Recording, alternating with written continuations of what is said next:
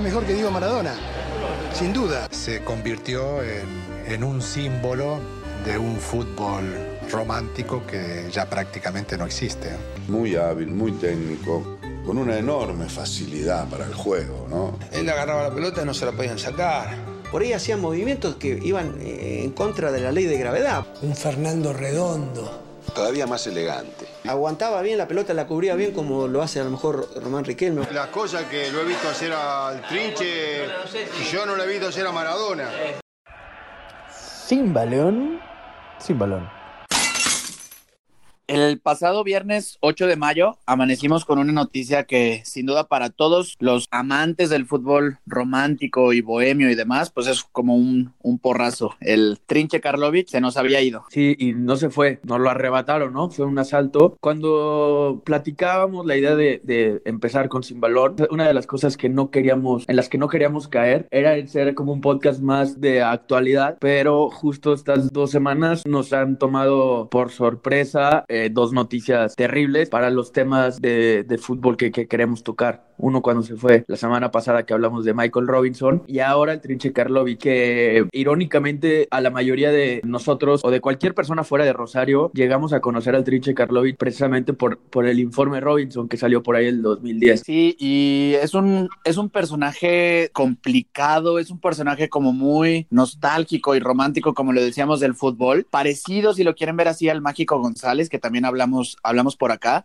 Creo que es uno de esos personajes que com cuando comienzas a alcanzarlo y sientes que ya por fin sabes quién es el Trinche Karlovic, se te aleja otros 10 pasos, algo como una utopía futbolera porque no hay registros fílmicos de él, no hay videos que, digamos, eh, constaten la calidad de futbolista que era, pero todo mundo aumenta y aumenta el mito urbano, la leyenda eterna que es el Trinche Karlovic por su calidad to tocando el balón. Sí, y acá sí también hablábamos del Mágico González en episodios pasados y decíamos que era un jugador bohemio del cual se hablaba muchas, muchas leyendas, mucho en torno a su vida fuera de la cancha. Bueno, el Trinche yo creo que es todavía más eso exponenciado porque ni siquiera llegó a jugar en un, bueno, a consolidarse en un equipo de primera división. Toda su leyenda va y viene entre lo, lo real y lo que es fábula. Entonces es un tipo genial de, analizar y así le damos inicio a este episodio. Sí, exacto. Y, y e inicio con una prácticamente una novela histórica o de literatura fantástica, lo que es la vida del Trinche Karlovic. Y creo que es tan fantástico por lo sencillo y lo simple que fue su vida alguien que no le gustaba eh, alardear de él, que a,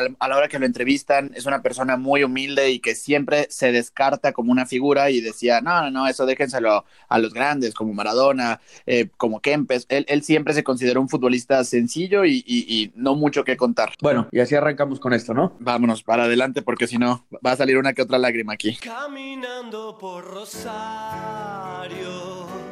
dando vueltas por caminando por Rosario, siempre vuelvo a sonreír.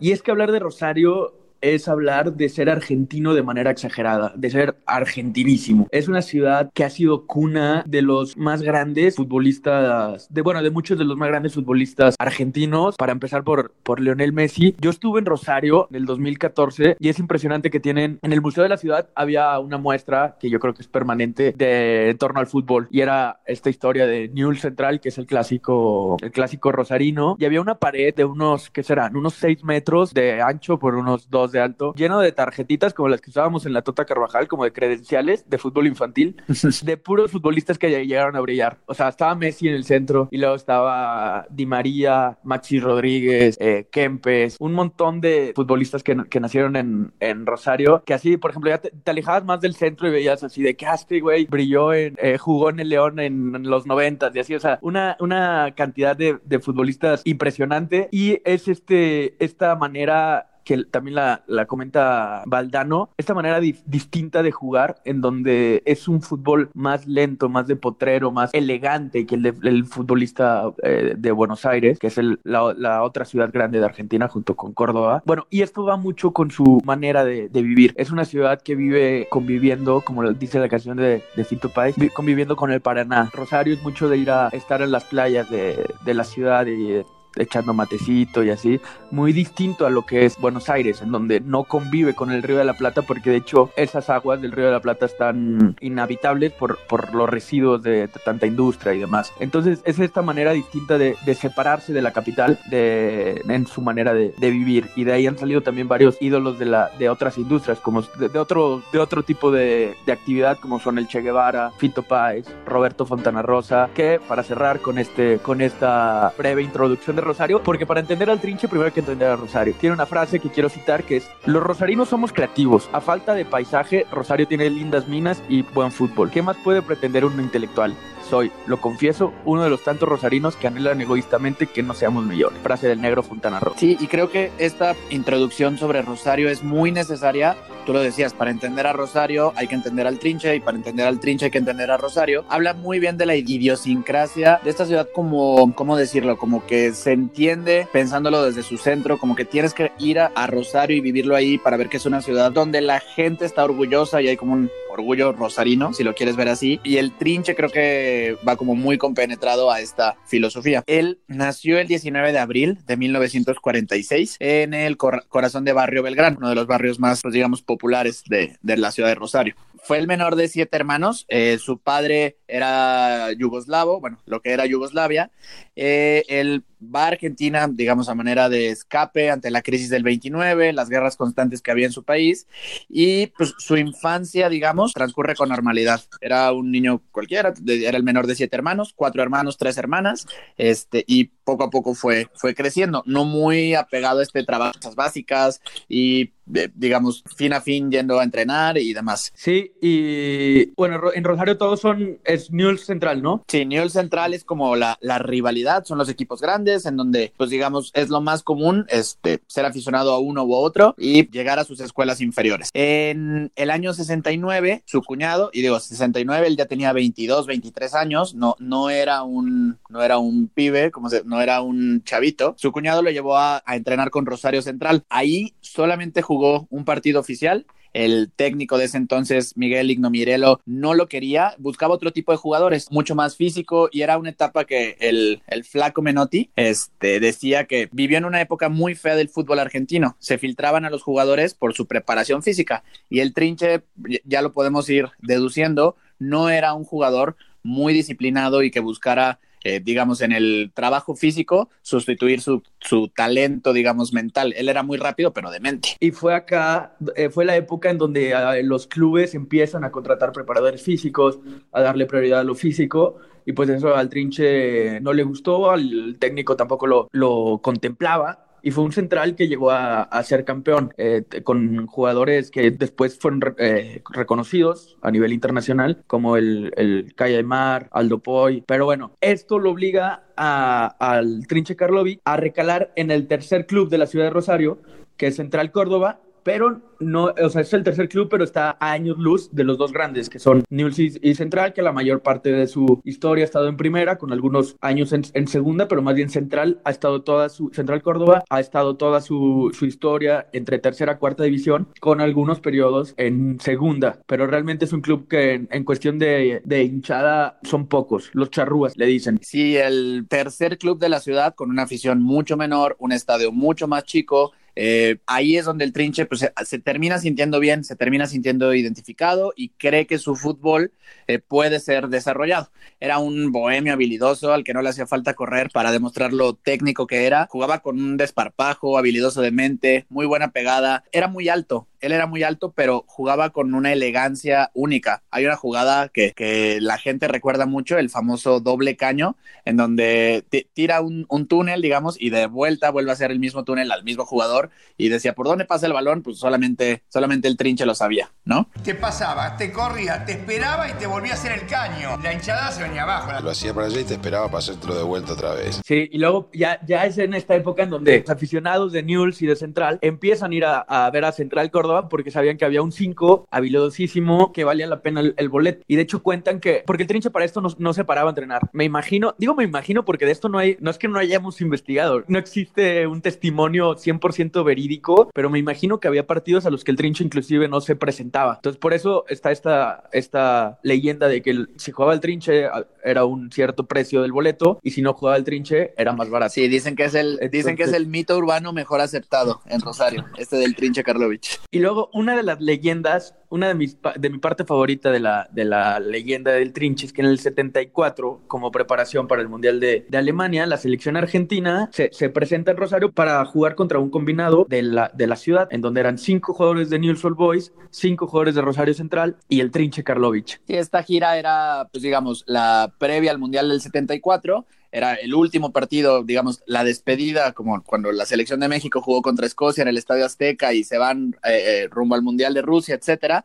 Acá juegan su último partido contra este, este combinado rosarino y pues parecía el, el terreno, digamos, plano para que la selección argentina goleara y se fuera muy confiada a, a Europa, pero, pero algo, la historia es tan caprichosa que justo no pasó así. No, y al medio tiempo ganaba 3 a 0 el combinado rosarino con una excelente actuación del Trinche. Y fue acá que hay, hay mito de que el, el entrenador de la selección de Argentina le pide a los que eh, dirigían al combinado rosarino, que era el entrenador de Rosario Central y el entrenador de Nilsson Boys que se habían juntado, le pide que saquen al Trinche Karlovic. Entonces acá es, o sea, aparte de juntar a, a hinchas de Rosario Central y Nilsson Boys, sería como juntar a, a- a hinchas de, para ponerlo en contexto acá en México, como si formaran una selección de Tigres y, y Monterrey o de Chivas de Atlas. Entonces dicen que ha sido de las únicas ocasiones en que los aficionados de Old Boys y Rosario Central se abrazaron en una misma tribuna y disfrutaron de un jugador que no era ni de uno ni de otro, ¿no? Del Trinche Karlovich. Entonces son de estos momentos mágicos en la, en la historia del Trinche y en la historia de la ciudad de Rosario. Sí, hay, hay una anécdota que, que también en la investigación encontramos, que el técnico, digamos, de la selección argentina le preguntaba al técnico del combinado rosarino quién era el número 5, porque recordemos que, que el Trinche Karlovich no, no había cámaras de televisión que lo siguieran, no había, digamos, un periódico que estuviera atrás de él como si fuera de Rosario o de Newell's. Él jugaba en tercera división y pues era prácticamente desconocido para todos. Entonces pregunta, ¿quién es, quién es ese flaco alto que, que juega también y nos está dando un baile, no? Sí, y si eh, era ya raro que, que hubiera cámaras en el fútbol en general, luego ahora súmale en el fútbol de ascenso y en el fútbol de ascenso de provincia, por eso es que casi no hay, no hay registro fílmico de, de él, pero decía hasta Peckerman, el que después fue entrenador de, de Argentina y de Colombia, él, él jugaba en Argentinos Juniors y se pegaba el viaje a, Rosario para ver jugar al Trinche Karlovich. Entonces es esto, es esta magia de que, o sea, voces autorizadísimas como Valdano, como Peckerman, como Kike Wolf, que son voces de peso pesado, te, eh, te, Avalan la leyenda, digamos. te- te- exacto, te certifican la calidad del Sí, y, y decía al inicio del podcast que es alguien como que se te va alejando porque, no sé, en los, en los videos que vemos sobre los documentales, etcétera, lo, lo hacen tan grande y lo hacen tanto que sientes que en cualquier momento te van a decir, bueno, y aquí está uno de los grandes goles del Trinche Karlovich, uno de los amagues, el doble caño, pero no hay nada, no hay nada, es un mito realmente que, que me apasiona y que, que, pues creo que por eso elegimos y nos puso tan tristes la noticia. Sí, fue, fue un- una noticia terrible. Y bueno, el Trinche no solo jugó en Central Córdoba, pudo jugar en algunos otros equipos de, Argentina como Colón y en otro equipo de la, de la B, de Mendoza, que también es una anécdota que define mucho al Trinche, que dicen que, le pagaron con un coche para jugar en Mendoza, en Independiente de Mendoza, que es un equipo que juega también en el, en el ascenso, que estuvo 20 días y se pegó el regreso a, a Rosario. O sea, son de estas historias como tipo el, el síndrome del Jamaicón versión rosarino, que no podía estar lejos de, de Rosario. Entonces, es esta, pues es una parte más de, de su historia. También dicen que eh, cuenta César Luis Menotti, cuando ya era entrenador, prepa- en preparaciones ya para el Mundial del 78, que terminaría ganando Argentina, que convocó al Trinche y que nunca llegó. No sé si se fue a pescar o se fue a la isla y la... Yo no me acuerdo, pero la respuesta fue esa, que no pudo re- regresar por el río que estaba.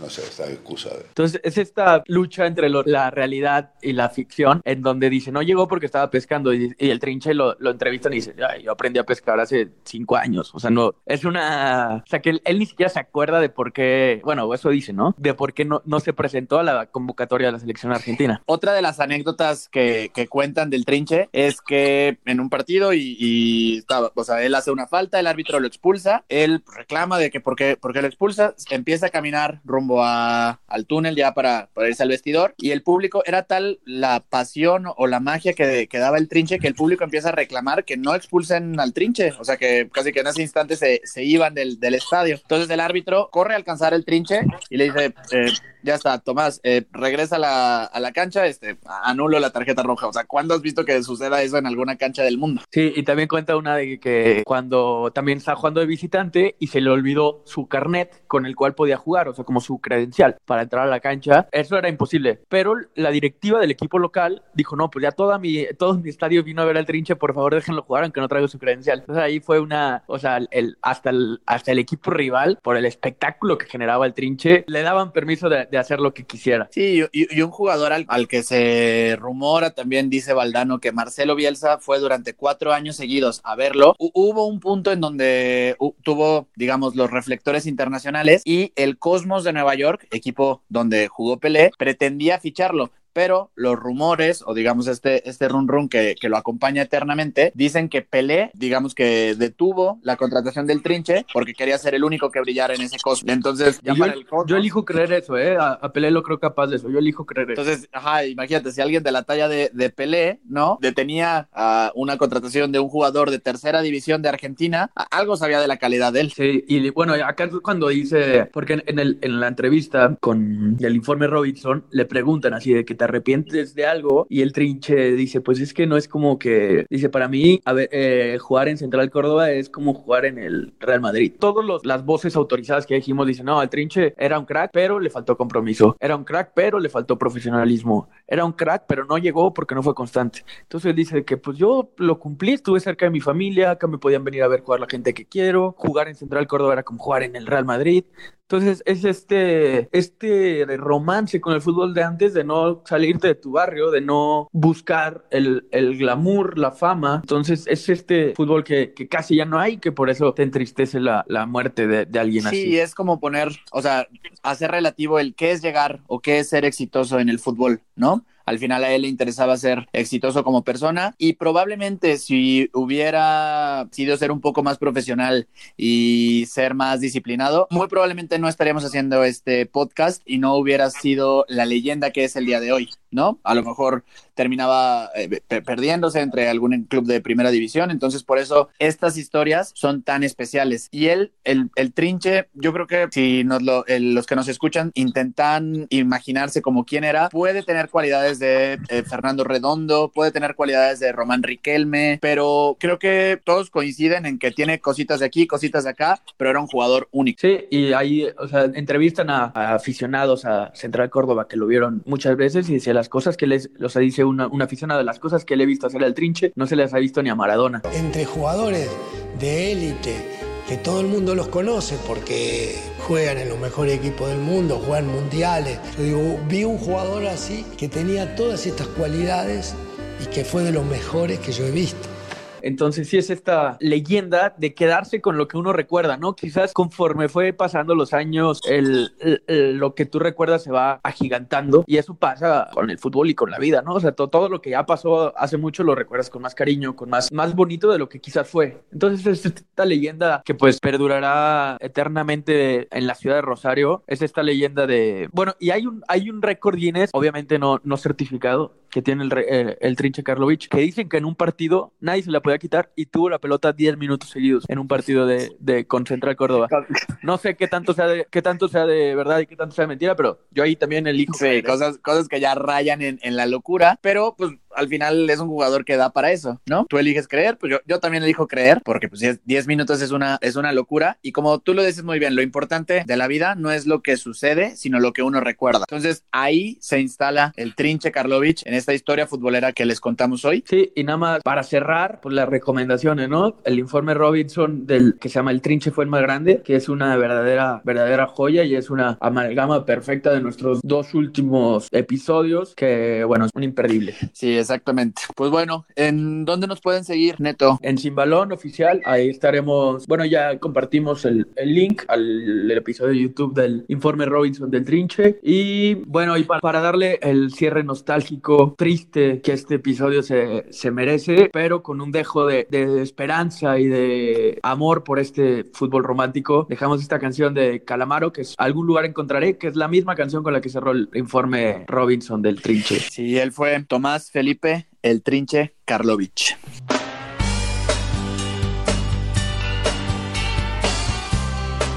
Estoy cansado de buscar.